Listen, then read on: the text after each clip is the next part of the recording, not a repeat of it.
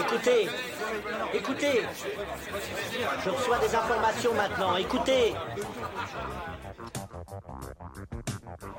Voilà le pied d'Armstrong. Au centre et en bas de votre écran. Et il marche maintenant. Il y aura peut-être des étapes pour aller vers Mars. Euh, il faudra peut-être d'abord apprendre en allant sur un astéroïde. Corben, mon ange, qu'est-ce que tu m'as fait là? Euh, Houston, on a un problème. Tu veux dire qu'on est dans un programme informatique Est-ce vraiment si invraisemblable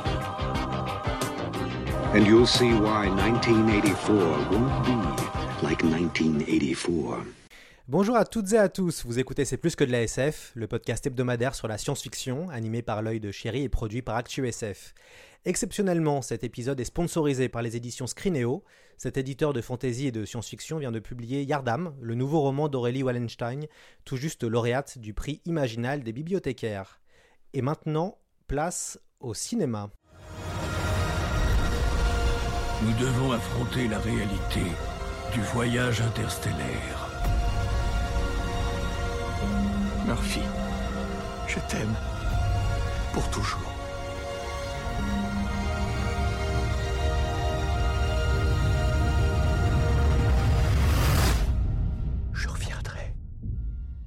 Réalisé en 2014 par Christopher Nolan, Interstellar s'est imposé comme un des grands films de science-fiction de la dernière décennie. Alors que la Terre se meurt, un ingénieur interprété par Matthew McConaughey s'envole vers l'espace afin de trouver une planète habitable et sauver l'humanité. Comme dans toutes les grandes œuvres de science-fiction, ce n'est pas la destination qui compte, mais le voyage. Pour parler de ce film, j'ai invité le critique et essayiste Timothée Gérardin. Il a écrit l'excellent ouvrage Christopher Nolan, La possibilité d'un monde aux éditions Playlist Society. Timothée Gérardin, bonjour. Bonjour. Pourquoi faut-il voir Interstellar selon vous? Alors, bah, je serais déjà tenté de dire qu'il faut le voir pour passer un bon moment, parce que c'est un très bon film, mais aussi pour voir un, film ambitieux sur plusieurs plans. C'est à la fois un film d'aventure euh, qui prend pour échelle euh, euh, l'univers, c'est un grand mélodrame aussi sur euh, les liens familiaux et le passage du temps. C'est aussi euh, une grande œuvre de vulgarisation scientifique. Et là, d'un seul coup, en fait, euh, Nolan arrive à faire des, des films dans lesquels on y croit, dans lesquels on, on- enfin, des films vraiment crédibles, quoi. Mais euh, à ce moment-là, quand, quand il décide de lancer ce film, euh, où est-ce qu'il en est de Christopher Nolan en, termes de filmographie, en termes de tout ce qu'il a réalisé?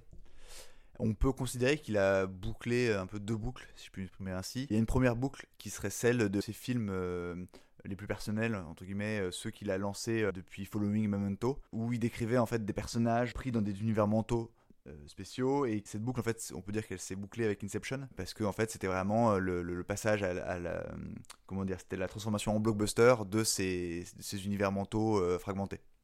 Et il y a une première boucle qui, est- qui s'est bouclée avec Inception et une seconde qui était celle de Batman qui s'est terminée aussi en 2012 quand il a fini The Dark Knight Rises. Donc en 2014 voilà il, il sort ce film qui est un nouveau départ en quelque sorte quoi. Et il faut aussi prendre en compte sa situation avec le studio la Warner puisque en fait il a fait un quasi sans faute dans les, dans les films euh, qu'il a lancés avec eux, euh, que ce soit euh, les Batman ou Inception. Et du coup son nom est devenu un argument en lui-même, quoi. Et donc il a en quelque sorte le coup des franches pour lancer des films qui l'intéressent vraiment. Et c'est pour ça qu'il a fait euh, Interstellar et euh, Dunkerque qui étaient deux projets très personnels. Racontez-nous les débuts du jeune Christopher Nolan en tant que réalisateur. Tout commence vraiment à l'University College de Londres. C'est là où il, euh, où il a fait ses études de lettres. Et c'est là où il y avait aussi un, un- un club cinéma. Euh, et c'est là qu'il rencontre plusieurs de ses futurs collaborateurs, et euh, dont sa, future femme et productrice Emma Thomas. Donc il a fait ces études là où il s'est euh, exercé avec le matériel du club. Il a eu un premier job dans une entreprise où il réalisait des films d'entreprise. Et il parle pas mal de ce- cette première expérience en disant que ça lui a appris à travailler euh, en prenant en compte les contraintes, les contraintes budgétaires, les contraintes de temps. Donc il dit que ça lui a beaucoup appris. Et en parallèle de cette première expérience professionnelle, toujours avec sa petite bande de l'université, il euh, réalise ses premiers films le week-end, euh, pendant les vacances, par petits bouts. Quoi. Donc il réalise à cette époque deux courts-métrages qui s'appellent Doodlebug et Larceny. Et c'est là qu'il fabrique aussi son premier film, qui, est Following, qui est un moyen métrage, euh, un film d'une heure. Et c'est un peu avec ce film que ça va décoller, puisqu'il va, il va faire pas mal de festivals et être repéré, et c'est ce qui va lui permettre de trouver les financements pour faire Memento. Il aura aussi quelques difficultés donc, à trouver un distributeur euh, pour que ça sorte vraiment en salle, Euh, mais il va recevoir un coup de pouce de la part de Steven Soderbergh, qui le met en relation avec les personnes du market qui vont distribuer son film, et aussi qui va le mettre en relation avec la Warner, qui cherche quelqu'un pour faire Insomnia, le remake du film norvégien du même nom. Et voilà, donc c'est ainsi qu'il est lancé un peu dans les rails de la Warner ensuite. C'est quoi la, touche de, Christopher Nolan? Comment on peut analyser son esthétique? Et, comment finalement euh, cette touche se voit dans euh, Interstellar? Je dirais que la touche Nolan, c'est un mélange entre deux composantes assez différentes. Il y a une première composante qui va être plus euh, concrète et physique et une autre qui va être plus abstraite et cérébrale. Donc dans l'élément plus concret, c'est euh, sa manière euh, déjà filmer les choses. Enfin dans ses premiers films, il tenait vraiment à, tenir lui-même avec la caméra, euh, à regarder dans l'œil ton et pas sur des moniteurs, parce qu'il parle toujours de garder le sens du physical space, donc c'est le sens en physique de l'espace dans sa relation avec les personnages, etc. Et ça se retrouve dans ses films, c'est-à-dire qu'il a une certaine manière de filmer les acteurs et de filmer les objets vraiment dans le détail c'est assez frappant. Souvent, on, a l'impression qu'il veut rendre les choses vraiment tangibles, il veut montrer la texture des choses, on a envie de les toucher. Donc il y a, cet usage des plans de détail, des inserts, etc., qui rend euh, ces films assez, euh, ouais, assez euh, matériels, quoi, concrets. Et en face, il y a un côté totalement abstrait qui va venir plutôt dans la narration et dans le montage. Euh, où en fait il va construire des, structures narratives assez complexes, assez pensées, quoi, assez cérébrales. Et surtout, c'est des films qui font cogiter le spectateur, et qui font en sorte que le spectateur soit toujours en train de raccorder des bouts entre eux. Quoi. Donc il y a ces deux euh, choses et euh, ce paradoxe, on le retrouve dans Interstellar, dans sa manière de mettre en parallèle en fait l'histoire euh, intime de la famille de Cooper, la chambre d'enfant de, Murphy, avec les grands espaces de l'univers. on voit jusqu'à la fin sans trop révéler, mais euh, on est vraiment dans la, dans la jonction entre les deux, euh, l'espace intime de la chambre et l'espace euh, infini de l'univers. Et ça a l'image de son cinéma. Et il y, a aussi, effectivement, dans Interstellar, une utilisation de, de la pellicule qui est intéressante et qui est aussi dans ce double, dans ce double aspect, c'est qu'il utilise vraiment le, grain de l'image, surtout dans, la première partie où on voit la poussière qui envahit tout le monde et on a l'impression que le les particules en suspension rejoignent vraiment la, matière même de l'image. Donc il y a un côté assez. Euh, toujours dans ce côté concret. Et en même temps, tout ça, c'est un peu une métaphore du cinéma aussi, parce que. Euh, on voit à la fin du film, euh, les particules en suspension traversées par des rayons de lumière, c'est clairement l'expérience cinématographique par excellence. Quoi. Donc il, y a, il joue avec ça aussi. Alors, on va écouter un, un second extrait du film où on va entendre Matthew McConaughey parler à son beau-père. Dans le temps, on levait les yeux en cherchant une place. Parmi les étoiles. Là, on fait que baisser les yeux. Et se soucier de trouver notre place dans la gadoue. Cooper, t'avais un don autrefois. Et t'as pas eu l'occasion de le mettre en pratique. Ça me navre pour toi. Alors, c'était une discussion entre le personnage de Cooper, qui est le héros, euh, du, film et qui va partir dans, l'espace pour euh, sauver l'humanité. En, quoi ce personnage interprété par Matthew McConaughey est-il un héros nolanien? Déjà, comme tous les autres personnages de, Nolan, ou quasiment tous, Cooper est un, homme en deuil, à la fois d'une femme euh, perdue et aussi d'un monde qui est en train de lui échapper. Donc on avait ça dans, Memento où on avait Lenny qui cherchait l'assassin de sa, femme qui était morte. On a ça en filigrane dans le Prestige. On a ça dans Inception, bien sûr, bien sûr, où il y a Cobb qui, euh, qui est à la recherche de son, sa, femme euh, disparue. Et euh, donc on a ça aussi ici. Bon, il n'est pas à la recherche de sa femme, mais voilà, on a l'idée du deuil et d'un monde qui est en train de se désagréger, en fait. Du coup, c'est aussi d'un personnage qui se résout à quitter le monde pour essayer d'aller d'en chercher un autre. Et on avait ça aussi en filigrane dans d'autres de ses films, quoi. Dans, dans Memento, on était aussi sur un perso qui était en train de de se fabriquer un monde à lui-même pour essayer de, conserver la, cohérence du monde. On avait aussi dans Inception euh, un personnage qui s'évadait dans les mondes euh, des rêves pour euh, essayer aussi de sauver sa famille et son monde à lui. Donc on a toujours cette idée qui revient tout le temps. Et aussi c'est un personnage ulyssien en quelque sorte qui, qui fait un grand voyage et qui veut revenir chez lui. Et la difficulté à revenir chez soi, c'est aussi le grand truc de Nolan. Euh, et donc dans Interstellar, on est parti pour trouver euh, le monde. Il y a un côté, euh, plus on veut revenir à, un univers familier, plus on s'éloigne en fait. donc il y a un côté un peu tragique à ce niveau-là. quoi. Et c'est un truc qui revient souvent avec les personnages. Et effectivement, donc il y avait Matthew McGonaghy qui fait penser au personnage nolanien, mais on peut penser aussi à. C'est toi qui me faisais la remarque, on peut penser à Murphy. et c'est intéressant parce que c'est c'est un personnage qui reprend, elle, certains traits des personnages masculins des autres films. Parce que finalement, c'est elle dans le film qui est toujours à chercher, enfin qui est dans l'obsession déjà, parce qu'elle veut, elle a cette équation qu'elle veut résoudre.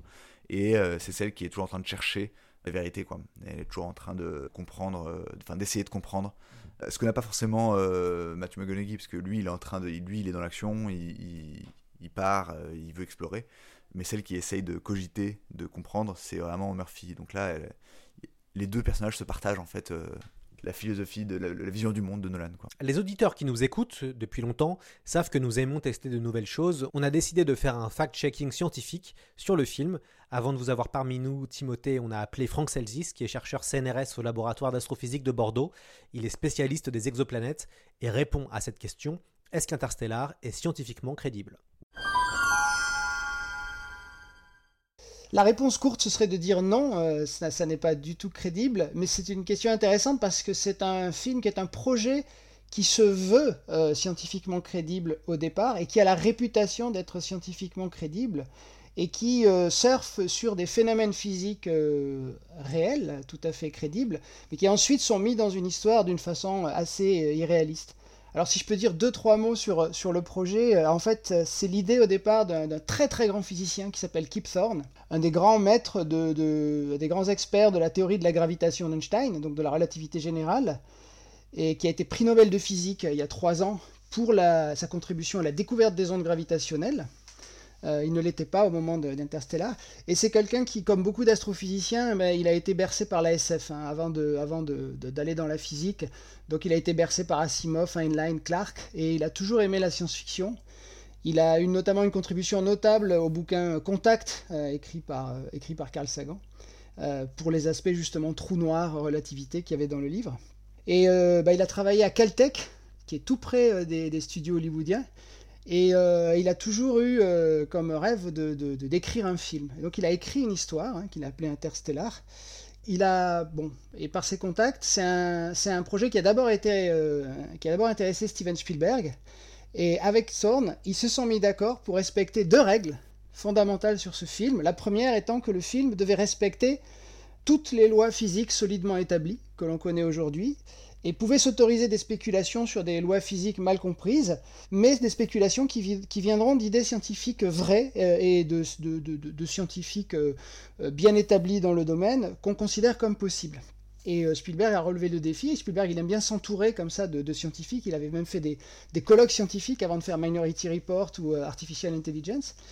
Mais le, projet lui a quitté les mains avec la disparition de, DreamWorks et s'est retrouvé, alors entre les mains du scénariste qui avait été engagé à l'époque, qui était Jonathan Nolan, et, euh, est resté dans la famille Nolan. Mais là, il n'y a pas eu du tout la capacité euh, de, respecter cette règle-là, et le film a évolué vers autre chose. Alors Thorne est resté, euh, resté impliqué sur le projet, notamment en tant que producteur exécutif. Et là, ce qui l'a beaucoup plus intéressé à Thorne, c'est de bénéficier en fait du retour financier et de pouvoir mener des recherches sur les trous noirs. Donc quand le film est arrivé, il a eu la réputation d'un film euh, sorti du cerveau d'un scientifique, d'un film plausible, et d'un film qui avait appris des choses aux scientifiques euh, qui avaient travaillé dessus. En fait, qu'est-ce que ça veut dire? Ça veut dire que euh, pour ce film, des budgets ont été attribués à l'équipe de recherche de, de, Kip Thorne, et il a fait des simulations de trous noirs assez extraordinaires qui ont d'ailleurs servi plus tard pour l'imagerie du premier trou noir il y a un an. Et ces simulations sont en partie utilisées dans le film pour visualiser Gargantua, l'énorme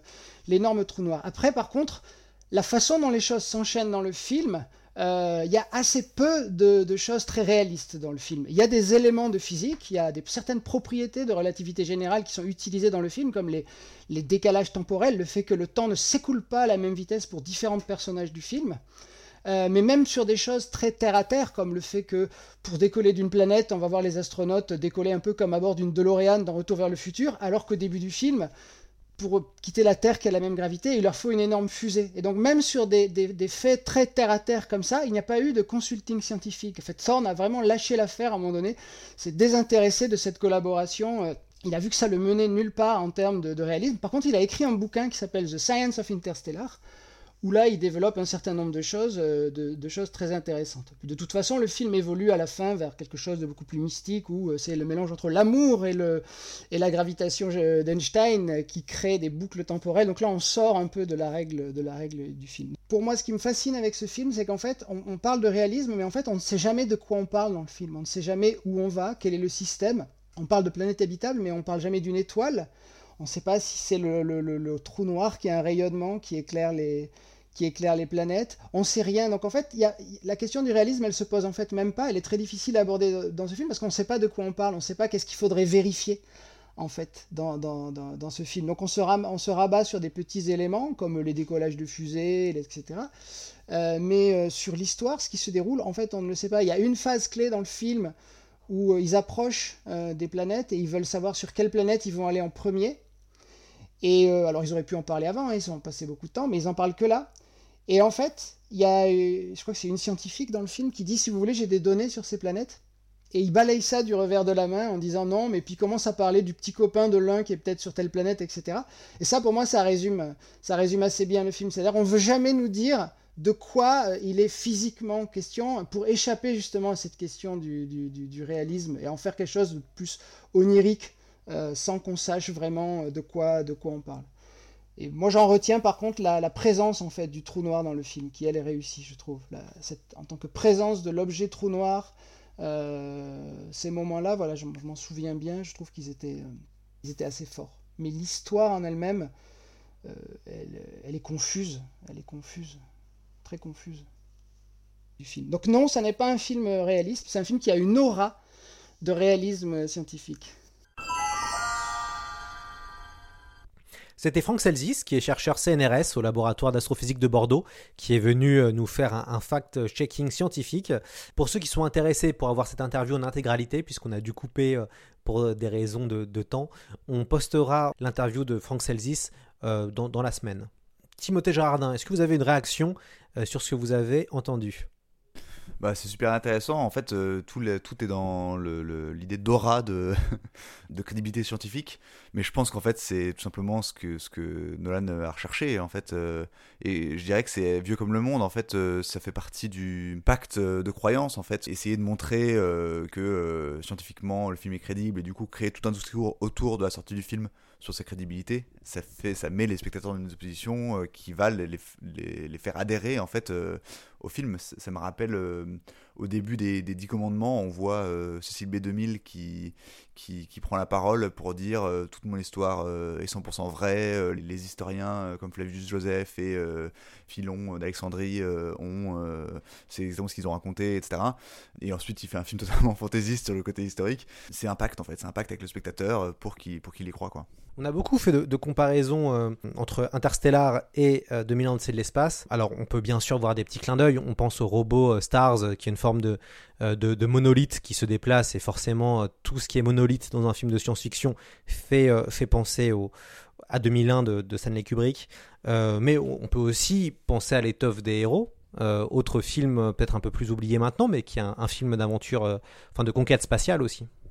Sur l'esthétique, effectivement, il y a des rappels, il y a des motifs. Le rappel du monolithe dans, dans, dans Interstellar, mais il y était aussi dans le Prestige, euh, la machine qui est utilisée par un des deux prestidigitateurs, euh, elle est vraiment filmée à un moment dans une grande pièce vide comme, une, comme, une, comme le monolithe. En fait, Nolan, il reprend une certaine manière de, euh, il reprend de, de, de, Kubrick une certaine manière d'utiliser des motifs récurrents et de les, monter un peu en épingle pour en faire des trucs assez appuyés. Donc ça, ça serait l'héritage, mais moi j'ai l'impression que ce serait peut-être plutôt Inception qui me fait penser un peu à Kubrick dans ce côté machine parfaite parfois un peu monumental, euh, assez euh, imposant. Je trouve que, euh, comme tu disais, ouais, pour moi, il a plus à voir, Interstellar a plus à voir avec l'étoffe des héros dans ce côté éloge de l'exploration spatiale. il y a d'ailleurs un, personnage, le personnage de Denis Quaid dans, dans des héros qui s'appelle Cooper comme, comme le Cooper d'Interstellar. Je pense que c'est ouais, parmi ces références importantes qui cite souvent, comme euh, David Lean euh, aussi. Là, il était plutôt dans une recherche, à mon avis, de, euh, de souffle un peu romanesque, de grandes fresques pour Interstellar. La société que montre Nolan subit un retour à la Terre où être un ingénieur n'est plus utile. Que dit le film sur, sur la technologie? Alors Nolan, il a un discours ambivalent. Enfin, les films de Nolan, je trouve, ont un discours assez ambivalent sur la technologie. D'un côté, tous ces personnages sont euh, équipés de, de, petits devices, de petits euh, gadgets technologiques.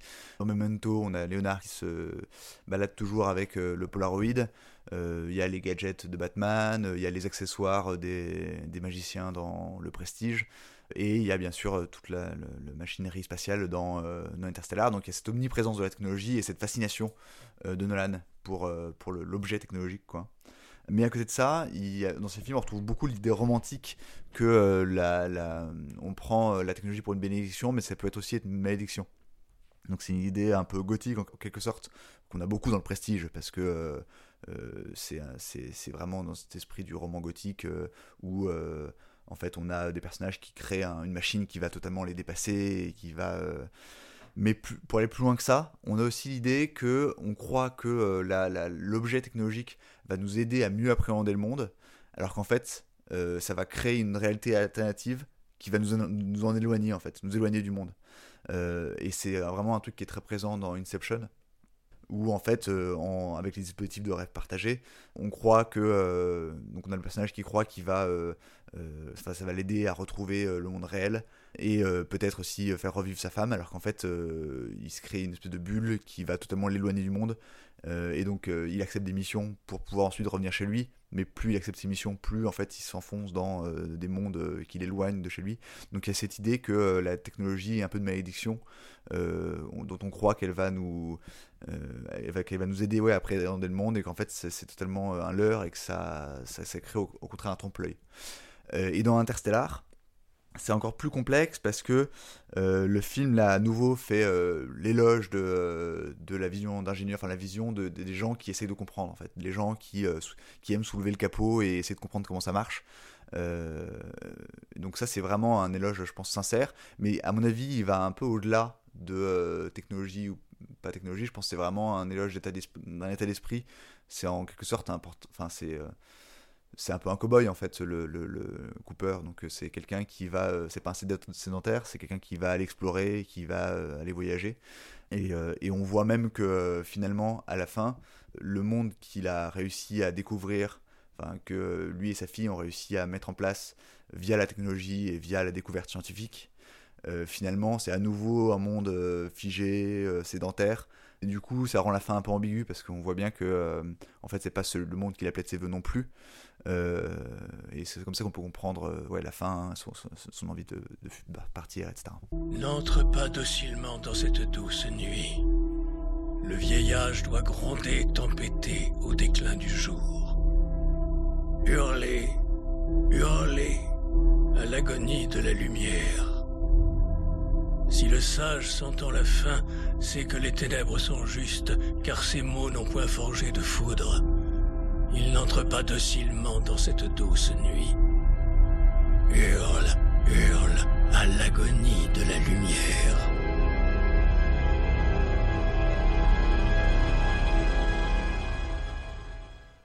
Voilà, c'était le, poème, euh, le fameux poème d'Interstellar lu par euh, la, voix française de Michael Keynes.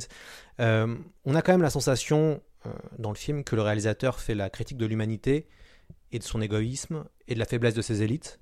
Donc c'est quand même un film qui, qui, parle beaucoup de, beaucoup de nous. Oui, c'est vrai, c'est vrai. Euh, et c'est un film assez euh, qu'on pourrait considérer comme pessimiste.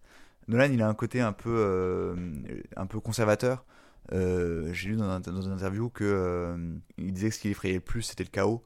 et c'est vrai que ça tombe sous le sens quand on voit ces films. Ce qui, effraie lui et ses personnages, c'est l'idée d'un monde totalement chaotique qui, échapperait à la, à la cohérence, à l'organisation, etc. Et c'est quelque chose qu'on retrouve dans The Dark Knight Rises, que le plus grand danger finalement, c'est euh, le, le, le, fait que les, institutions euh, euh, s'effondrent, quoi, et que et dans Interstellar, on a l'idée que le monde, c'est quelque chose qui peut disparaître en fait. Oui, c'est sûr qu'il y a une vision un peu pessimiste, et l'idée derrière ça, c'est que oui, il faut essayer de. Il y a quelque chose à préserver en fait. Il y a quelque chose à préserver dans le monde. On retrouve aussi la thématique du temps, très chère à Nolan. Pourquoi, selon vous, le, réalisateur est si intéressé par l'espace-temps que l'on retrouve dans sa filmographie? Dans Inception, donc les, les, héros sont bloqués dans des rêves. Dans, dans Memento, le héros a une mémoire défaillante et donc tous les jours il doit se souvenir de qu'est-ce qui s'est passé la veille. Donc on a quand même l'impression que le temps fait vraiment partie des grandes thématiques de chez Nolan et, là on le voit avec cette question d'espace-temps et d'à travers les, dizaines d'années que le, héros va, traverser des, mondes. Oui, je pense que le, sur l'obsession du temps, à mon avis, il y a deux, origines possibles dans, le, dans le, la vision de Nolan. C'est la première, c'est euh, le fait qu'il euh, parle souvent de, euh, des premières expériences qu'il a eues au cinéma et il les met en avant comme expérience et comme vraie expérience spatio-temporelle quoi. Euh, il en a beaucoup parlé, notamment quand il a sorti 2001, le l'espace euh, euh, restauré. Et donc, donc, je pense que c'est aussi, enfin, son obsession du temps, c'est déjà un truc de cinéphile, je pense. C'est le fait que les souvenirs de cinéma pour lui comptent beaucoup et que le cinéma est un du temps et donc il a pris cette matière-là. Le deuxième chose, je pense qu'il ne faut pas oublier qu'il y a une formation littéraire. C'est aussi un grand truc de narration. Enfin, c'est un, grand, c'est un, conteur avant tout. Enfin, c'est un narrateur avant tout, Nolan. Et je pense que c'est aussi quelque chose de propre au oui, à la matière littéraire que de, de sans cesse jouer avec, euh, avec les récits, les imbriquer, euh, faire des collages, euh, un peu, un peu ça, ça c'est aussi un, truc qui l'attire et ça vient de son côté littéraire. Il est très inspiré par exemple par Borges qui va construire des voilà il, il aime construire des labyrinthes narratifs quoi. Et donc ça aussi je pense que c'est c'est son côté littéraire je vais, lire maintenant un, petit extrait de votre, euh, de votre ouvrage, c'est à, la fin du, à la fin du livre. La réversibilité des mérites suppose que l'humanité cherche à se racheter après la chute, c'est-à-dire le péché originel et la sortie du Jardin d'Éden. Cette idée est présente dans tous les films de Nolan, ce sont les paradis perdus de Léonard dans Memento ou de Cobb dans Inception, détruits ou disparus par leur faute. Dans Interstellar, Nolan offre la possibilité à ses personnages de renverser cette malédiction. Le film met en scène une Terre rendue stérile par ses propres habitants, mais le lien entre Cooper et sa fille est relié au destin universel de l'humanité, au sens où leurs actions, inspirées par l'amour, leur permettent non seulement de se sauver l'un l'autre, mais de préserver l'humanité tout entière. Finalement, euh, Interstellar, c'est aussi un grand film sur l'amour, mais aussi sur la paternité, et ces deux notions sont intimement liées. Oui, c'est vrai. C'est vrai, et en fait, je pense derrière ça, c'est l'idée de d'interdépendance des individus entre eux. Tout son truc avec le, la narration euh, imbriquée, le, montage parallèle, etc. Finalement, c'est aussi euh, montrer euh, toujours la manière dont les, les, actions des uns interagissent avec les actions des autres. C'était très frappant aussi dans Dunkerque, la manière dont il montrait en fait comment tout s'imbriquait entre voilà, les soldats sur la plage, l'aviateur, les plaisanciers qui viennent à la rescousse. Tout en fait s'imbrique il y a l'idée en fait d'une grande interdépendance, quoi, d'un grand. Mais c'est sûr que le, plus largement, euh, la veine sentimentale euh, est un peu celle qu'on a, euh, qui, a, longtemps été ignorée chez Nolan. On lui reproche au contraire souvent d'être très froid, très désincarné, etc. Mais moi je trouve qu'il y, a quand même toute une, veine sentimentale bah déjà en fait euh, tous ces personnages sont mus par euh, l'amour pour une femme euh, souvent qui a été perdue on a dans des dans des un des films à cet égard intéressant c'est vraiment le prestige où donc on a un personnage qui a un secret qui va avoir un, impact très important dans sa vie et qui va avoir des conséquences très précises en fait et concrètes dans sa relation amoureuse euh, et dans sa, vie de famille en fait. Et euh, je trouve la manière dont, tout ça est, détaillé dans le film, je la trouve très intéressante et euh, tout à fait oui, enfin, pour moi, c'est digne d'un mélodrame en fait. Et Interstellar aussi, on est vraiment dans, une construction euh, mélodramatique où, euh, où on regarde en fait le, temps passé, on regarde on observe le, côté euh, cruel en fait du passage du temps. Et ça, c'est vraiment un, motif typique du, mélodrame. Alors, ce sera le, mot de la fin. Merci beaucoup, hein, Timothée Jardin, d'être venu. nous parler de Christopher Nolan et d'Interstellar. On recommande très fortement votre livre donc intitulé Christopher Nolan, La possibilité d'un monde, euh, qui est disponible chez Playlist Society. Euh, le film est euh, produit par Warner Bros. et est disponible en DVD Blu-ray, mais aussi sur Netflix. On rappelle que notre podcast, c'est plus que de la SF, va faire une annonce la semaine prochaine concernant un magazine book exceptionnel que nous publierons en octobre prochain. On analysera un chef-d'œuvre de la science-fiction où il est aussi question de voyage à travers l'avenir et les étoiles. Exceptionnellement, cet épisode a été sponsorisé par les éditions Scrineo éditeur de fantasy et de science-fiction qui vient de publier Yardam, le nouveau roman d'Aurélie euh, Wallenstein, tout juste lauréate du prix Imaginal des bibliothécaires. Euh, ce roman imagine une société où la folie devient sexuellement transmissible. On se quitte sur la musique du film d'Interstellar, composé par Hans Zimmer. À la semaine prochaine pour un nouvel épisode de C'est plus que de la SF.